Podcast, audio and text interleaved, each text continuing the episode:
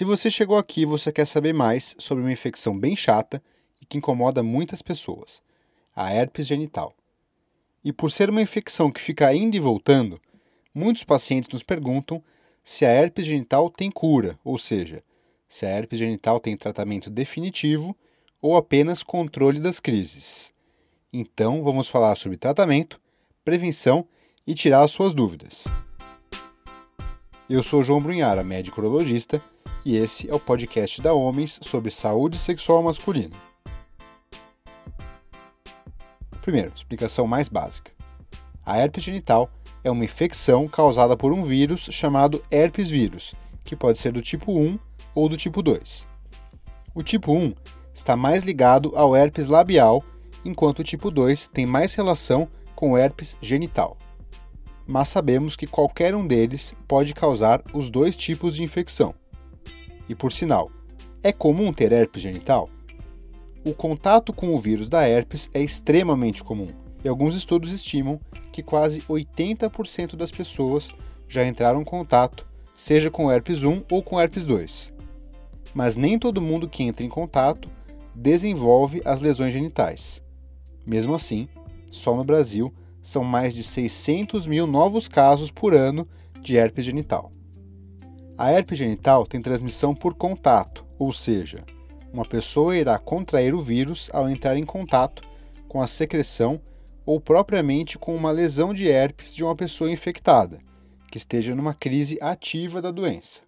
Algumas pessoas também transmitem a herpes enquanto não estão com nenhuma lesão visível, porém, isso é mais comum no primeiro ano após ter entrado em contato com o vírus pela primeira vez. Porém, essa transmissão em fase assintomática tende a ir diminuindo com o tempo. E como são as feridas da herpes genital?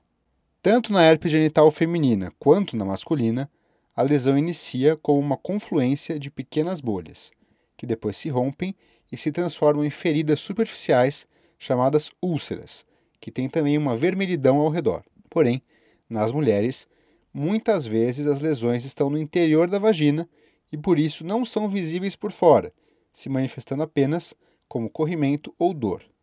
Além da própria lesão, os sintomas da herpes genital variam dependendo se for o primeiro contato, chamado de infecção primária, ou se for uma recorrência. Na infecção primária, é comum existirem sintomas gerais, como febre e mal-estar, além de uma dor mais forte no local e de inchaço nos gânglios da região da virilha, chamados popularmente de íngua. Já nas crises de recorrência, a dor tende a ser menor, e muitas vezes pode surgir uma dor leve, coceira ou desconforto alguns dias antes de surgirem as bolhas. E com isso, pessoas que já estão acostumadas conseguem pressentir quando está chegando uma crise. E quanto tempo dura a crise de herpes genital? No geral, a duração da crise costuma ser de 7 a 10 dias. Porém, na infecção primária, esse tempo pode ser mais longo. E o que é bom para curar a herpes genital? Infelizmente, não conseguimos erradicar ou curar definitivamente a herpes, mas sim combater o vírus para cortar a crise de herpes. O remédio para herpes genital mais utilizado se chama aciclovir. Essa medicação é um antiviral para herpes genital que combate o vírus e acelera a recuperação, além de reduzir a transmissão da doença. Além do aciclovir, existem outras opções da mesma classe, como o valaciclovir. Normalmente, a duração do tratamento é de 7 a 10 dias. E para pacientes que estão acostumados com recorrência das crises, o ideal é iniciar o tratamento assim que começam os primeiros sinais de desconforto que antecedem o aparecimento das bolhas. Sendo assim, às vezes conseguimos até abortar a crise antes do surgimento das lesões. E uma pergunta muito frequente que os médicos recebem é de como secar o herpes genital mais rápido o uso de uma pomada para herpes genital, como por exemplo a ciclovir em formato de creme, pode acelerar um pouco essa recuperação. Porém, os estudos mostram que a diferença não é muito significativa. E agora a pergunta que todo mundo que tem essa doença mais quer saber: como evitar as crises de herpes genital? Sabemos que após a primeira infecção, o vírus fica adormecido, mas tende a causar novas crises de tempos em tempos. Em algumas pessoas, Essas recorrências podem demorar de meses a anos para acontecer, enquanto em outras, as crises podem voltar várias vezes no intervalo de alguns meses. Essas recorrências tendem a acontecer mais nos primeiros anos da doença e geralmente são desencadeadas por fatores como estresse, falta de sono, traumatismos locais, excesso de exposição solar, outras infecções no corpo ou queda da imunidade. Porém, em algumas situações, não conseguimos identificar nenhum fator desencadeante. De qualquer forma, uma recomendação para evitar essas recorrências é manter um estilo de vida saudável, com sono regulado, alimentação balanceada e controle do estresse. Também vale o conselho de evitar o excesso de exposição solar e os traumatismos locais. Um detalhe da alimentação é evitar os alimentos ricos em arginina, pois esse aminoácido pode facilitar as recorrências.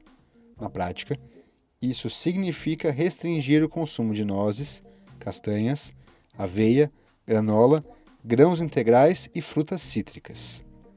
Quanto a medicações, algumas evidências sugerem que a lisina pode ser um suplemento que auxilia na prevenção de recorrências.